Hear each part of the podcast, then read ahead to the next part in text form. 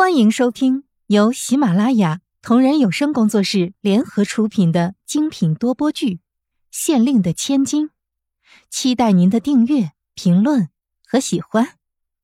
第十三章庆功宴。想想他就觉得悲剧，这王爷脾气暴躁，也就证明他以后的日子不好过了。想来想去。他都觉得十分的担心，要不这个月拿了月俸就走人算了。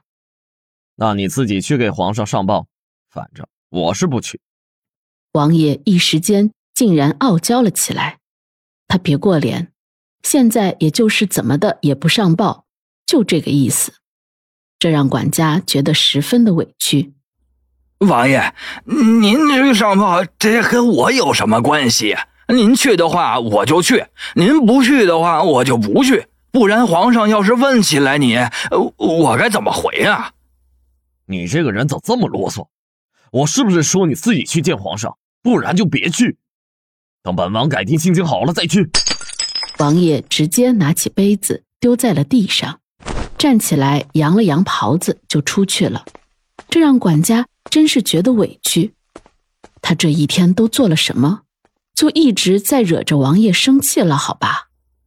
王爷，您别生气呀，奴才就是这么一说。您要是不去，那奴才也就不去了。王爷不去见皇上，那奴才也不去见皇上了。片刻，他站起身，朝着王爷追了出去，然后一边跑一边喊着：“他这个管家可是要随时随地跟着王爷的。王爷要是出了一点事……”虽然说王爷样样全能，武功啊什么的都会，很少能出事，但还是要防着点的吧。你别跟着我，再跟着我我就真的生气了。王爷瞪着后面的管家，生气的吼道：“奴才立刻停止了脚步，站在了原地。王爷走一步，他跟一步。王爷转过头看看奴才。”奴才就可怜的看看王爷，王爷再走，他再走一步，最后王爷也懒得管他，就随便他在后面猴屁股猴屁股的跟着。走在路上，王爷随便拿起一个东西，后面跟着的就要给钱。买完之后稀罕一会儿，王爷就丢在了管家身上。结果这一路上，你就会看到两个人。一个人在狂买东西，一个人在狂给钱，一个人在狂丢，一个人在狂捡。这一幕是可谓的十分的神气。好了，爹，你喝多了，喝多了。酒楼里，一群人这时候才吃完，太阳已经要落山了。慕容菲菲扶着县令从酒馆里走出来。小西无奈的看着自家老爷，老爷也真是的，明明就是大家请他吃饭，不知道老爷为什么要拿银子，不能喝酒还喝那么多酒。哼，爹呀，这是爱面子。小西呀，以后你有了儿子女儿就知道了，你现在不成熟。慕容菲菲笑着讲解，扶着县令一步一步的走着。多少有些艰难，县令真的是蛮重的，他一个人扶着都有点牵强。府上的丫鬟们吃饱了之后，早早就回去工作了，只有他和小溪在这里。小溪看小姐扶不住了，这才上来扶在了另一边。